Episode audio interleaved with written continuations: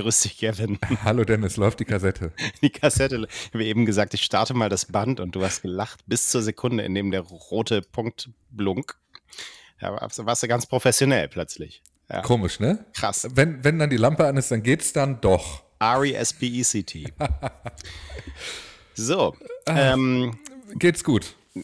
geht gut Gut. und ähm, ich wäre bereit. Ich weißt du, warum ich frage? Ja, die Frage hat mich überrascht. Warum? Weil wir schreiben uns ja manchmal immer so, was wir heute vorhaben. Ja. Und auf dem- äh, heute, auf der hundertprozentige Transparenz, auf unserem heutigen Ablauf steht als Punkt 1, bisschen Smalltalk zum Einstieg. Oder Ja, ich, ich mir, wusste nicht, welche andere Überschrift ich dem geben sollte. Also es waren für mich keine ganzen Punkte, aber ich habe ich hab gedacht, wir sollten zu Beginn einmal kurz erwähnen, dass Elon Musk wieder der reichste Mensch der Welt ist. Hurra, wir gratulieren. Herzlichen Glückwunsch. Liebe Ja. Grüße nach San Francisco oder wo auch immer. Ja, also äh, es gab zwischendurch ja so ein bisschen schwächelnde Nachfrage bei Tesla in China. Da ist er vom Thron gestoßen worden. Jetzt sagt der Bloomberg Milliardärsindex oder ähm, Verschwörungsmilliardärsindex, er ist wieder der, der reichste Mensch der Welt, ähm, löst Bernard Arnault ab, den Chef dieses französischen Luxusgüterkonzerns, Louis Vuitton und so Ähm, weiter. Moet Hennessy. Ja. Aber ähm, liegt das daran, dass er in China war vorgestern? Hat er da einen Scheck mitgenommen? Oder Ja, das- passiert? Ich, ich glaube, die Zahlen werden ein bisschen langfristiger auf einen Monat gerechnet oder so, so. Es, es, Also okay. es liegt daran, dass sein Vermögen jetzt 192 Milliarden US-Dollar hat. Mhm. Und Arnaud hat 187 Milliarden US-Dollar, also ähm, fünf drüber. Und der Grund ist laut Bloomberg, dass, ähm, da haben wir ja schon drüber gesprochen, diese Woche die Tesla-Aktien wieder gestiegen sind. Um 66 Prozent in diesem Jahr. Krass. Und deswegen ist sein Vermögen auch eben gewaltig gewachsen wieder. Das ist schon äh, super erstaunlich, dass wir hier immer darüber sprechen, über diesen Twitter-Kauf und 44 Milliarden und wirtschaftlich keine kluge Entscheidung.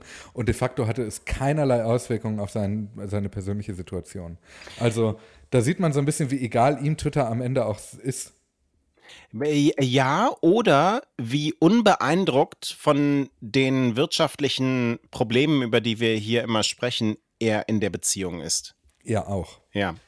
Also diese ganze Twitter-Geschichte ist wirklich nur ein Krümmel unter den Fingern, unter den sehr reichen Fingernägeln von Elon Musk. Das muss man sich nochmal vor Augen führen. Ich habe äh, heute eine fantastische Formulierung gehört von meinem Kollegen Steffen. Ähm, der sagt, man hat ja über Donald Trump immer gesagt, Donald Trump ist immer der Meinung der letzten Person, mit der er gesprochen hat. Und ähm, er hat gesagt, als ich mit ihm über Elon Musk sprach, ähm, daran erinnert ihn das. Ja. Und das finde ich ein super Spruch. Also Das ist Elon komplett Musk richtig. ist immer der Meinung der letzten Person, mit der er gesprochen hat. Damit war Linda Jaccarino mal ganz erfolgreich. Damit waren die Menschen, die ähm, ein Management erfunden haben, um den Manager zu managen, sehr Mhm. erfolgreich bei Tesla. Und damit war auch dieser BBC-Journalist äh, Exakt, auch ansatzweise dran denken. Ja. ja, sehr, sehr erfolgreich. Und auch Tucker Carlson, ehrlicherweise. ja, Tucker Carlson und vielleicht auch die Jungs von The Babylon Bee, Oh ja. die jetzt ein Interview auch mit äh, Elon Musk geführt haben. Kannst du vielleicht kurz vorher ein paar Worte sagen zu The Babylon Bee? Weil ähm, du hast heute auch, um auch nochmal aus unserem, äh, aus unserem Chat zu zitieren, dass er sich mit denen trifft, ist Story genug. Ja.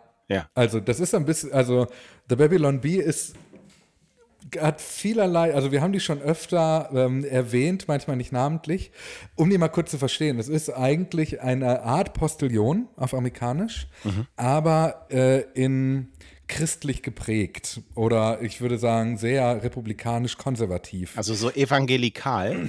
Ja, aber immer noch als Satire-News verpackt. Ja. Ähm, das ist so ein, also es gibt in den USA The Onion, was eigentlich das Vorbild für den Postillon ist, und The Babylon Bee ist quasi die republikanische Version vom Onion. Um das so ein bisschen zu verstehen. Ähm, die sind manchmal sehr drüber in dem, was sie tun.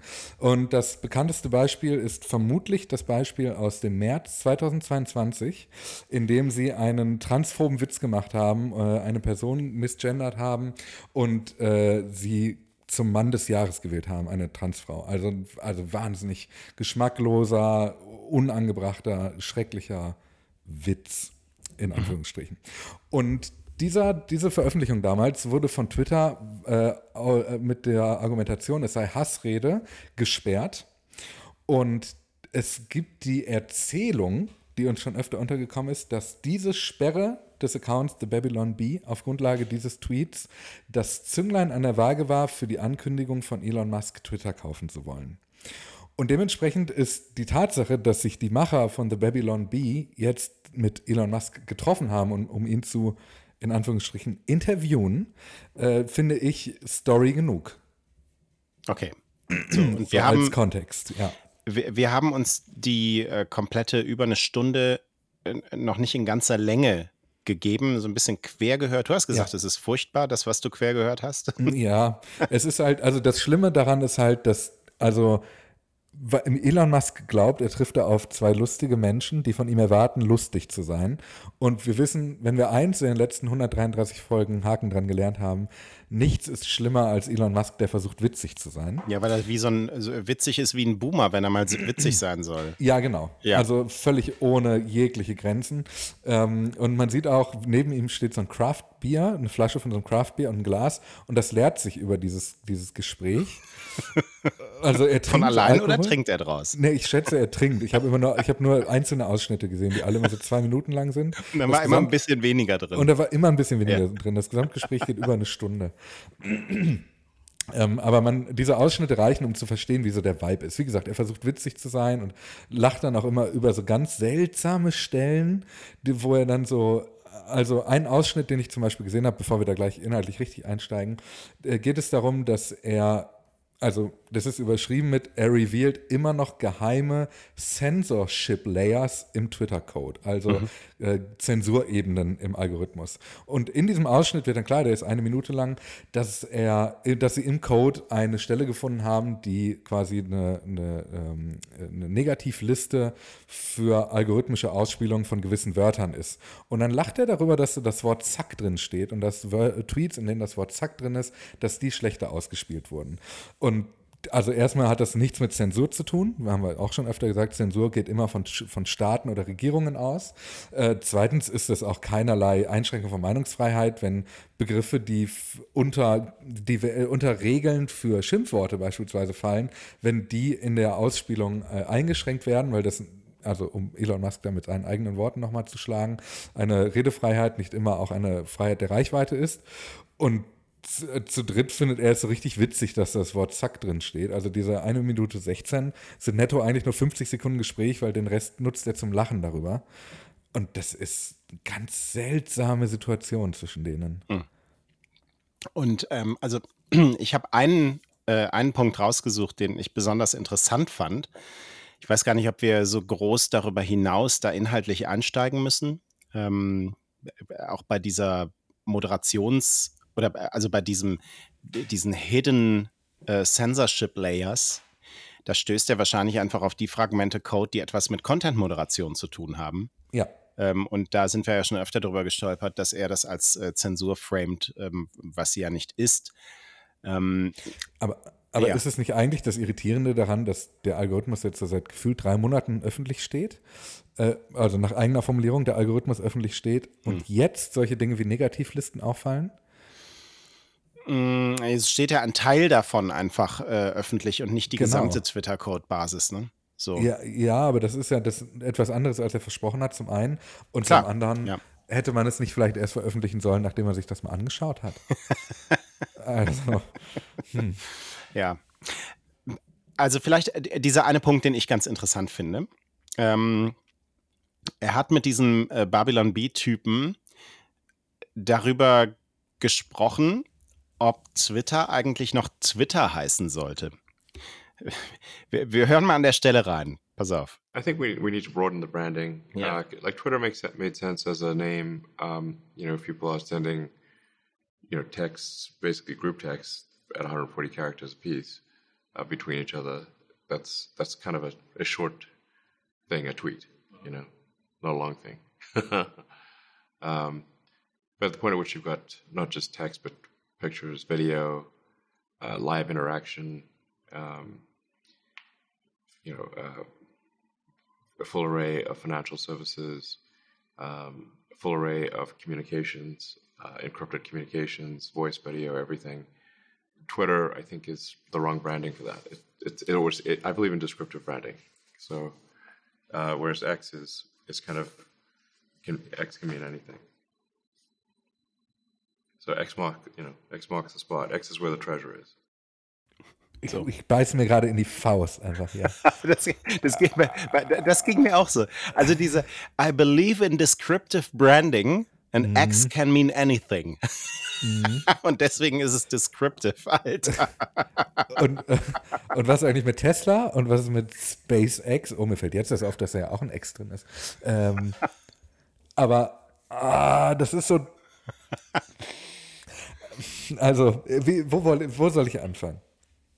Wollen wir uns dem wirklich auf inhaltlicher Ebene nähern? Ja, ich würde mich dem gerne wirklich auf inhaltlicher Ebene äh, nähern, weil, also pass auf, ich fange an. Ja. Ich kann mir vorstellen, dass er das sogar macht. Und ja. markenstrategisch ist es die größte Dummheit, die er anstellen ja. könnte.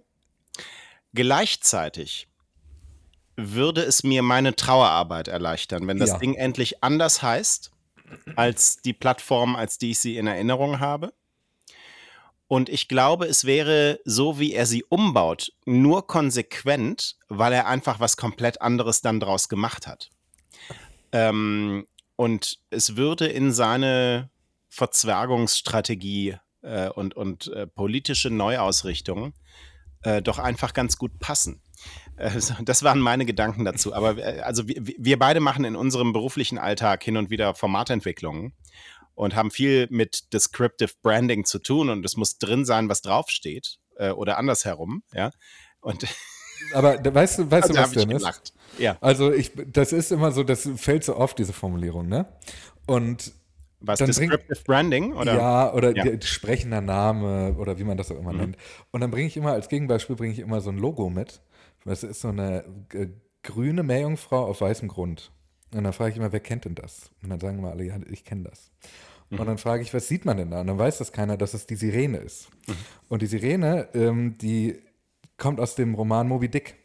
Und in dem Roman Moby Dick, da taucht sie zumindest auf, in dem Roman Moby Dick, da gibt es ja auch einen Captain, der heißt Starbuck. Und nach dem ist die Kaffeehauskette benannt, die dieses Logo benutzt. Aber wenn ich jetzt einen Menschen, der seit 500 Jahren im Koma gelegen hat, frage, was kriege ich denn bei Starbucks für ein Produkt? Oder zeige ihm das Logo, dann wird er mir das nicht beantworten können. Und trotzdem funktioniert es irgendwie. Also, wenn du ein gutes, einen guten Namen hast, der irgendwie funktioniert, der irgendwie was mit dir macht chemisch, dann muss der ja nicht zwangsläufig sprechen. Also, wenn alles nur sprechend benannt wäre, dann wären wir nicht Haken da, dann wären wir nur der Twitter-Podcast. also, dann wäre die Welt ganz schön trist und trostlos, wenn an der, am Coffeehouse draußen nur Kaffee dran steht. Also am Supermarkt steht ja. nur Lebensmittel. Also ich finde, äh, äh, meine Definition einer sprechenden Benennung wäre etwas weiter gefasst. Gut. Ähm, ja. Und insofern finde ich, also es steht ja auch nicht der Kurznachrichtendienst auf Twitter drauf, sondern es steht Twitter drauf. Das, das finde ich dazu. immer noch sprechend benannt. Das ja. finde ich okay, das passt. Ja, verstehe ich schon. Ja. Ähm, und X. Aber, aber der stärkste, well. das stärkste Gefühl, das ich hatte, als ich ihn da gerade so habe laut denken hören, ähm, war, also er kauft Twitter für 44 Milliarden Dollar, ändert alles, schmeißt alle Leute raus, vergrault die Community, benennt das Ding um, tauscht die Funktion aus. Wäre es nicht einfacher gewesen, diese 3, 4, 5 Millionen Dollar für die x.com-Domain auszugeben und was völlig Neues zu starten? also, das hätte dasselbe Ergebnis, aber es hätte uns alle ein bisschen mehr Frust gespart. Ja, aber ihm nicht, weil er wollte ja Twitter ändern. Ja, aber nicht, warum ja. denn? Ja. Ah, ich, Vielleicht sprechen wir da irgendwann in den kommenden Tagen nochmal genauer drüber. Ja, aber ja. also das hat mich auf jeden Fall, äh, das ist doch so, so ein Bullshit. Sollen wir einen Haken dran machen an dieses Video, Bitte, ja. an dieses Interview? Ich habe ja. noch eine andere Geschichte, auch konservativ geprägt hier. Daily Wire. Ähm, Jeremy Borang ist der CEO von The Daily Wire. Mhm. Wir haben über und, Daily Wire hier auch schon gesprochen neulich, ne? Äh, äh ja, ja, möchtest du auch Daily Wire nochmal kurz, wie Babylon B, kurz einsortieren, für die, die es nicht kennen? Ja, The Daily Wire ist so eine News-Website, die ähm, das Zuhause für Ben Shapiro ist. Über den haben wir hier nämlich gesprochen. Ben mhm. Shapiro ist ein ähm, politischer Kommentator, sehr, also sehr vorsichtig formuliert, ähm, ist sehr rechts außen, hat, war früher Editor bei, äh, bei Breitbart, glaube, das reicht, um das so zu verstehen, was da eigentlich passiert. Ja. Und The Daily Wire hat angekündigt, dass alle Dinge, die sie so veröffentlichen, Videos, Podcasts und so, eben nicht nur grundsätzlich auf ihrer Webseite passieren werden, sondern auch bei Twitter hochgeladen werden. So, und eins dieser Videos ist eine 95-minütige Dokumentation, What is a Woman? Und äh, mhm. das ist ein sprechender Titel für ja. alle, die die, die Transgender-Debatte der vergangenen ein, zwei Jahre auch äh, verfolgt haben. Äh, dieser Dokumentarfilm stellt Eigenbeschreibung die Frage, die man nicht stellen darf. Ähm, und ähm, ist die, der Dokumentarfilm, von dem Sie nicht wollen, dass Sie ihn sehen. Das ist so, also mhm. Das ist schon mal das, das Framing, das Sie hier äh, anwenden und äh, dann geht die Beschreibung weiter. Begleiten Sie Matt Walsh auf seiner oft komischen und doch zutiefst beunruhigenden Reise, während er furchtlos die Logik hinter einer Gender-Ideologie in Frage stellt, die sich gegen Frauen und Kinder richtet. Also da werden die Turfs bedient, wenn ich das richtig lese. Ja, ist so. Der ist der Film, der, ist schon was älter, ne? Und mhm. der wird ganz oft in so in, von rechten überfluteten Kommentarspalten als Referenz genannt. Und man muss ehrlicherweise dazu sagen, dass auch der Name Kommentar, Dokumentar, Dokumentarfilm ja. eigentlich irreführend ist. Eigentlich ist das eine Agitation, ein kommentierender Film, der eigentlich ist das eine Art Brandschrift in Filmform. Das ist kein Dokumentarfilm, sondern das ist Wasser auf den Mühlen derer, die äh, transgenderfeindliche Thesen vertreten wollen. So, und Twitter hat kürzlich seine Richtlinien ja überarbeitet, ähm, was Hate Speech angeht. Und die frühere Version hatte die Benennung und Verwechslung von Transgender-Personen untersagt, also das Misgendering. Mhm.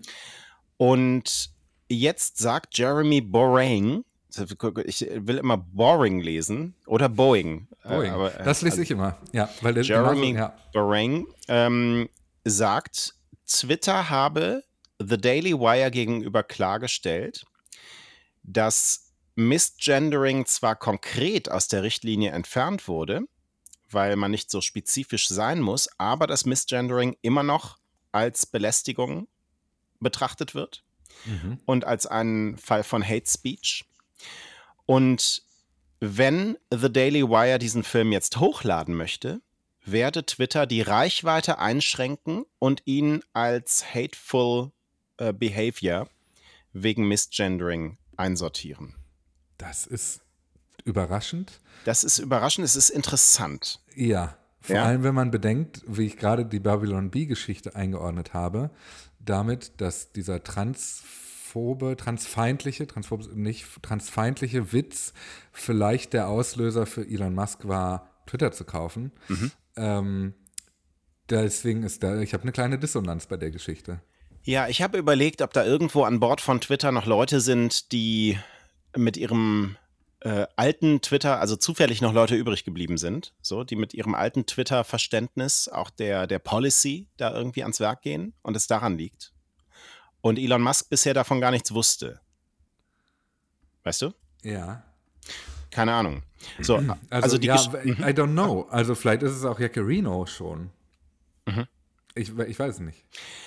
Also The Daily Wire will diesen Film immer noch hochladen. Und zwar, mhm. wir werden am Montag wahrscheinlich darüber sprechen. Ähm, in dieser Nacht, ihr hört diesen Podcast am Freitagmorgen, ähm, in der Nacht um 2 Uhr unserer Zeit. Mhm. Ähm, und Jeremy Borang sagt, wird Twitter seine Drohung wahrmachen, den Film zu drosseln und ihn als hasserfülltes Verhalten zu bezeichnen? Oder wird Twitter sein großes Versprechen einhalten? Das werden wir alle gemeinsam herausfinden. Und da hat er wohl recht. Ja, aber es ist so schlimm, weil, ja. also, wir können es nicht überprüfen. Alle können sich jetzt am Ende mit der Geschichte schmücken, mit der sie sich schmücken wollen. Es, das, der, der Film wird zum Thema, alle sprechen drüber, er wird eine unglaubliche Reichweite natürlich erzielen, allein darüber, dass wir jetzt alle darüber sprechen. Das ist doch eine, das ist doch totaler Mist irgendwie. Ja. Ich bin heute emotional, wie du merkst. Ja, bist du ja oft, ist doch okay. Ja, gut. Ich hol's ja wieder auf den Boden. so. Ähm, dann machen wir mal weiter. Ähm, von The Daily Wire zu NPR. Mhm. Ähm, hat, hat NPR, als es gesagt hat, wir gehen, Twitter ist für uns eh nicht so wichtig, etwa den Traffic falsch eingeschätzt. Wir kennen diesen Account Twitter Daily News, den wir immer mit ein bisschen Vorsicht behandeln müssen. Ja. Ähm, weil da schon ein paar ähm, Fehltreffer nicht-Treffer dabei waren, ähm, was die Infosituation dort angeht. Die haben jetzt Zahlen getwittert, fe mir fehlt die Quelle. Hast du die Quelle dafür? Nein, ne? -mm. Also nein, nein. der Traffic im April auf den Websites von NPR sei um über 6% gefallen.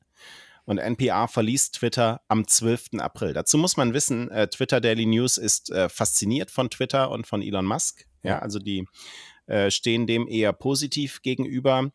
Ähm, und man müsste eigentlich die Zahlen eher in einem größeren Vergleich, im Jahresvergleich sehen und äh, die Quelle fehlt uns und so weiter. Aber da war ein interessantes Detail drin, ähm, das ich hier reinbringe, weshalb wir über dieses Thema sprechen. Twitter Daily News sagt, das kann auch an einem technischen Grund im Hintergrund liegen.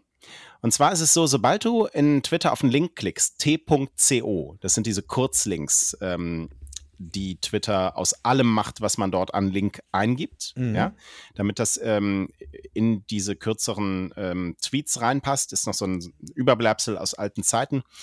Ähm, das heißt, du gibst irgendwie HTTP irgendwas ein, der Link ist 200 Zeichen lang und Twitter macht einen kurzen t.co schrägstrich irgendwas draus. So. Und wenn du da draufklickst, dann wird dieser Link aufgelöst, nennt sich das. Mhm. Und ähm, es wird der Original-Link draus. Das kennt man von so Bitly-Links. Ne? Du klickst auf genau. Bitly-Link und der wandelt sich dann um zu dem YouTube-Link Never Gonna Give You Up. Genau, ja. so. Und in diesem Link dann, in dieser aufgelösten Version, der dann die Original-Website ähm, mhm. adressiert, gibt es keine Linkverfolgung mehr.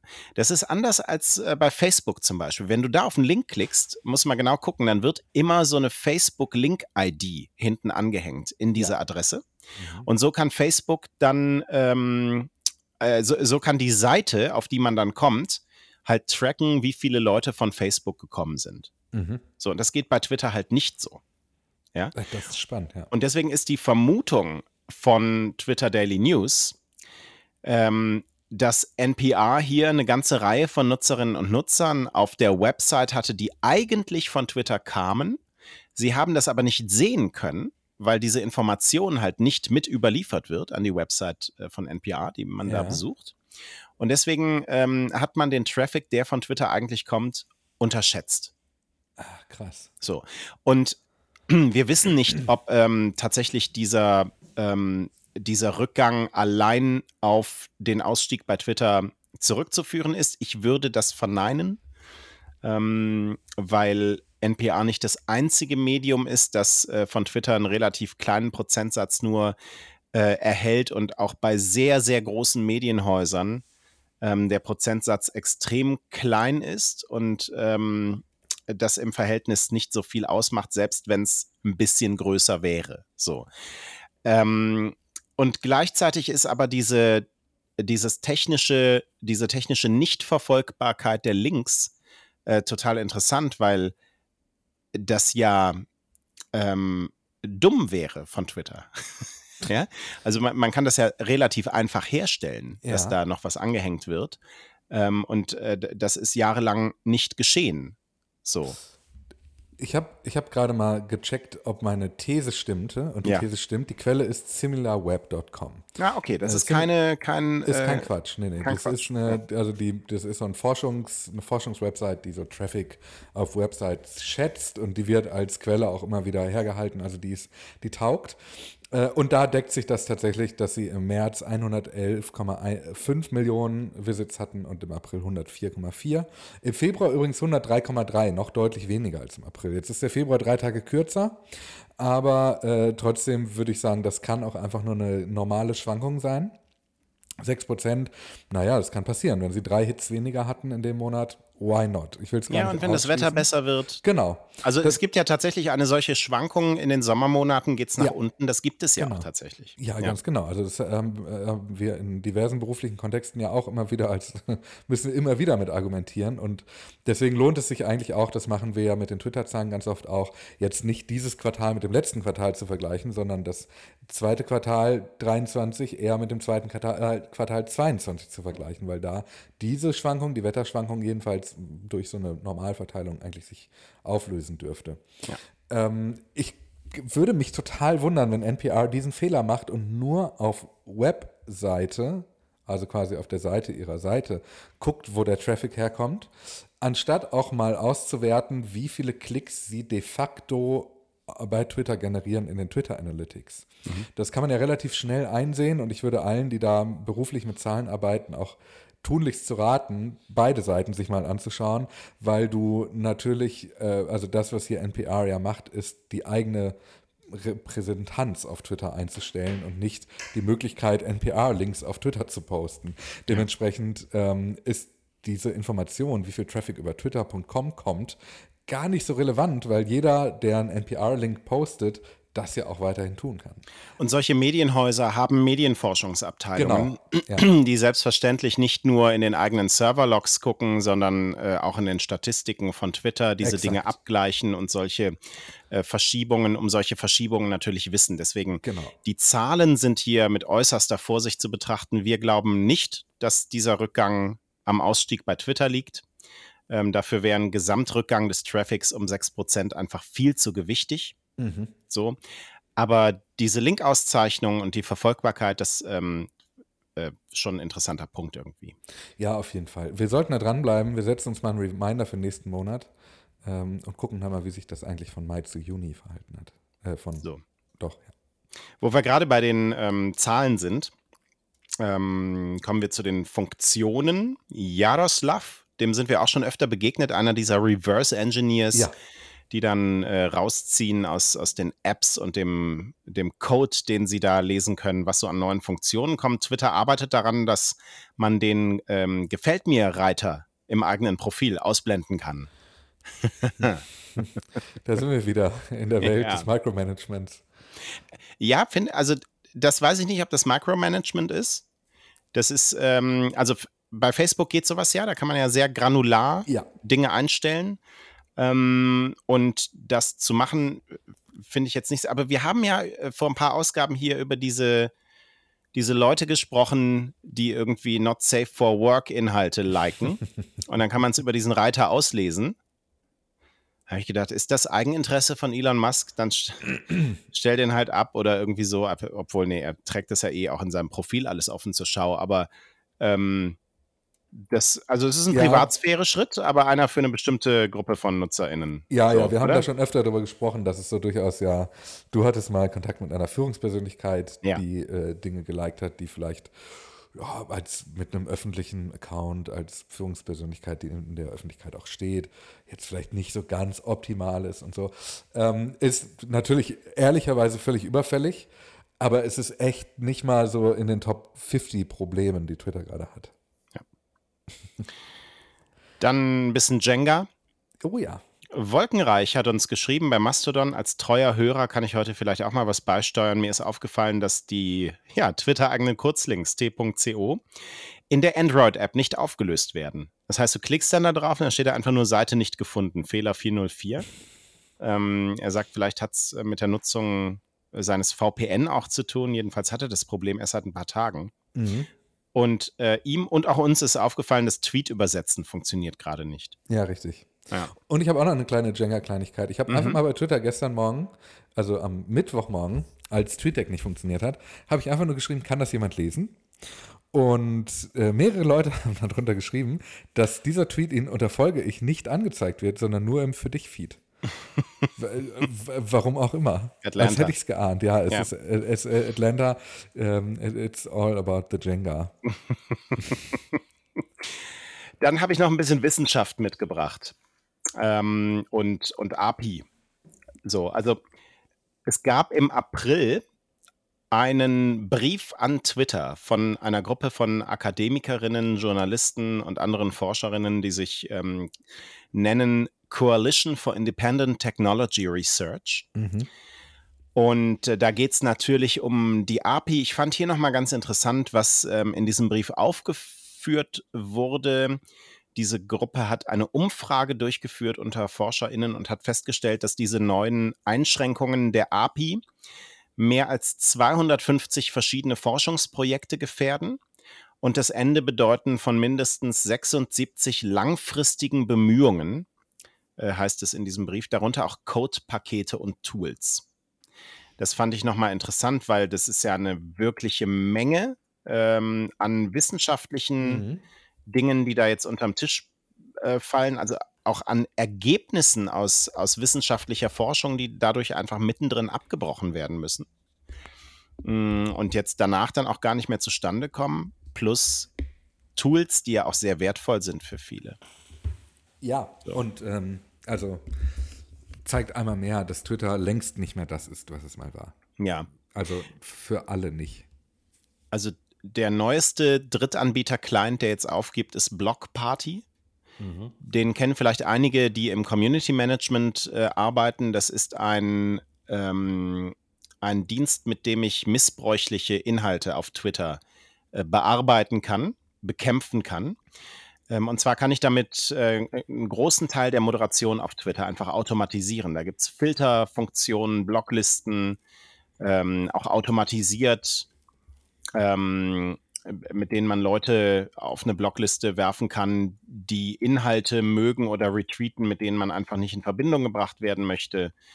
Ähm, und Blockparty hat jetzt bekannt gegeben, dass es dieses ähm, Tool für Twitter mit sofortiger Wirkung einstellt und auch auf unbestimmte Zeit. Die sagen, diese API-Preise ähm, machen es unmöglich, diesen Dienst einfach in der derzeitigen Form weiter zu äh, betreiben. Und jetzt werden alle Funktionen ähm, wurden bereits abgestellt und bis Ende Juni kann man ein schreibgeschütztes Archiv ähm, des eigenen Sperrordners und der Sperrlisten runterladen. Und das war es dann für Blockparty. Das ist, äh, ist krass. Einfach, weil das auch für, es gibt viele Menschen, für die sind solche Blockchains auf, auf Twitter, also nicht die Blockchain, ihr, ihr wisst schon, sondern solche. Schönes äh, Reframing, mag ich ja. äh, sind einfach ein wesentlicher Bestandteil der Nutzungserfahrung. Und auch wenn wir immer wieder nur sagen können, Twitter ist nicht mehr sicher zu benutzen, gibt es für viele Menschen offenbar immer noch die Notwendigkeit, die Reichweite, die sie dort haben, zu nutzen. Äh, sei es aus politischen Gründen oder aus persönlichen Gründen oder was auch immer. Ist ja auch völlig egal, warum.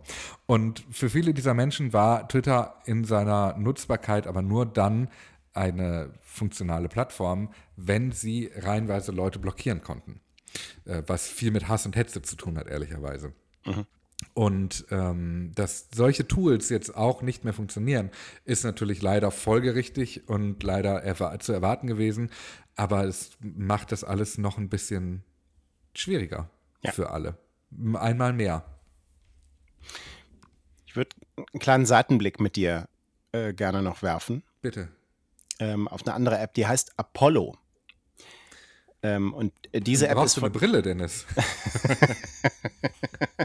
ich gehe nur dorthin wegen der Payback-Punkte. Ich habe Apollo sogar installiert, ehrlicherweise.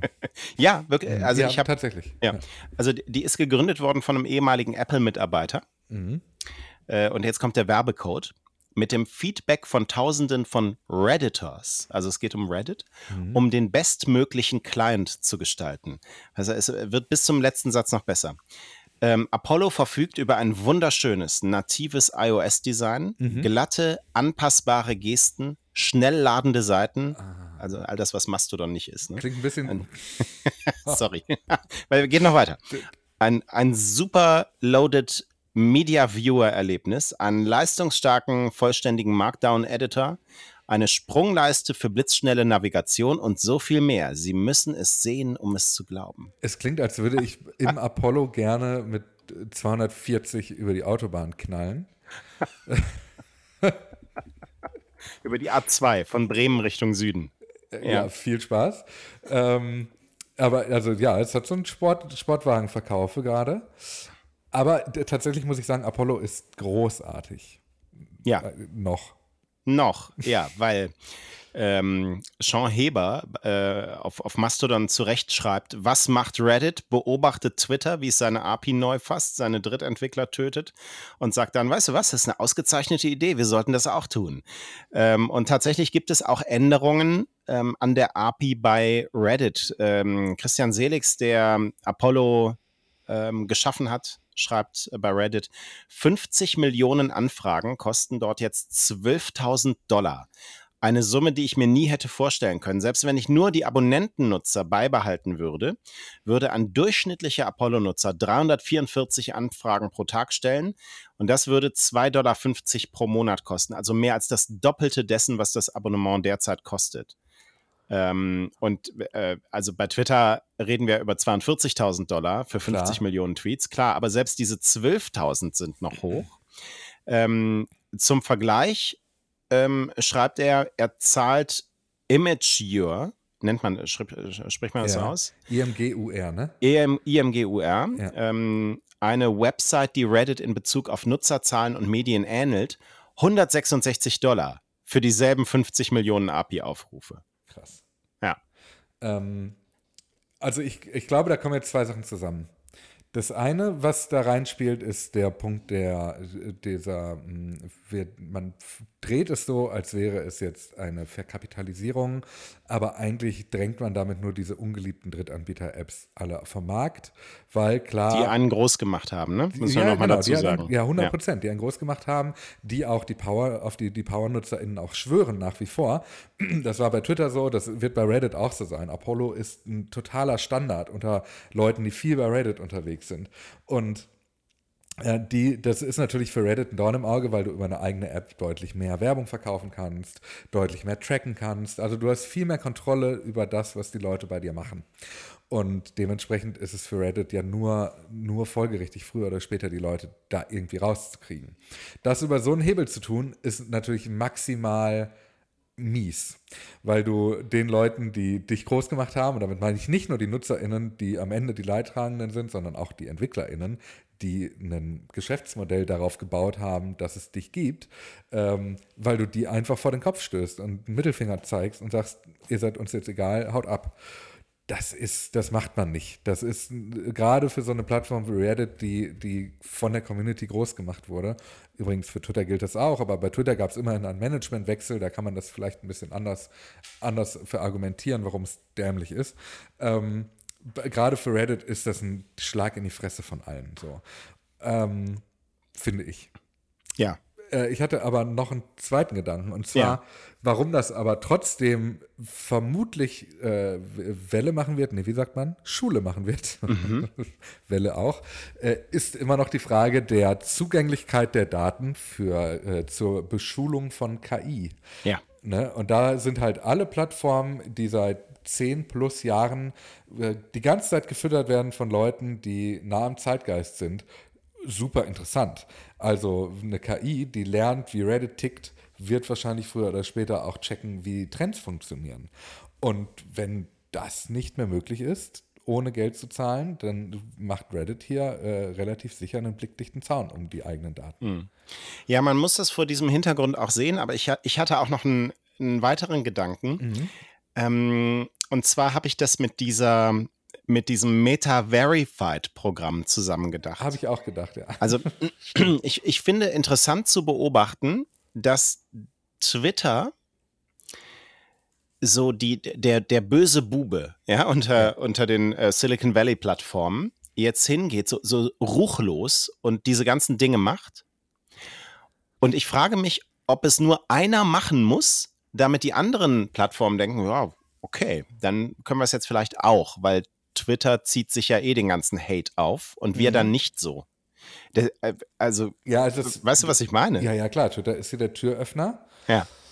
Ähm, Twitter macht es halt immer ein bisschen weniger geschickt als die anderen. Nicht nur, weil man der Erste ist, der rumpelt, sondern weil man auch der Ungeschickte ist, der rumpelt.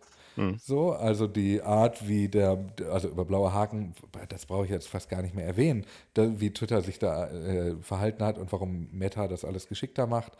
Ähm, Reddit kann da genauso von lernen und Dinge jetzt anders machen und richtig machen. Die Frage ist so ein bisschen, wie viel verzeiht das Publikum eigentlich? Also Bei Meta Verified würde ich sagen, können die Leute das verzeihen, weil das ist ein Dienst, den muss ich nicht in Anspruch nehmen. Und es ist ein Angebot auch. Genau, Ne? Also da ja. stecken ja. auch Dinge drin, wo man drüber nachdenken kann. Ne? Persönlicher Support und, und so weiter. Ja. Genau. Ohne aber, und das macht äh, Meta ja anders als Twitter, ohne aber die Nutzungserfahrung für Leute, die nicht zahlen, nachhaltig zu verschlechtern. Ja. Ähm, sondern das ist einfach so ein, wie so ein Premium-Modell. Hier gibt es ein paar extra Features, wenn du zahlst. Völlig in Ordnung. Reddit dagegen verprellt hier gerade ganze Teile seiner Community darüber. Und das ist, glaube ich, nicht so smart. Also auch nicht unter dem, unter dem Gesichtspunkt, dass Twitter da der Erste war, mh, trotzdem nicht smart. Ja. Glaube ich. Und hinten raus habe ich noch Blue Sky. Yay. Hat jetzt die 100.000 Nutzergrenze, Marke geknackt. Ja. Wir haben einen maßgeblichen äh, Anteil daran. Äh, bei uns hat sich aber niemand bedankt. Ja, komisch, ne? Ja. Irgendwie schon. Frech. Da gehe ich Ähm, nicht also mehr hin. es, es gibt eine Seite bsky.jasco, j-a-z-c-o.dev slash stats. Da kann man immer aktuell reingucken, wie- wie viel da bei Blue Sky gerade los ist. Das ist ziemlich cool eigentlich, dass es das gibt. So. Da kann man zum Beispiel sehen, im Health Thread sind 206.000 Postings inzwischen.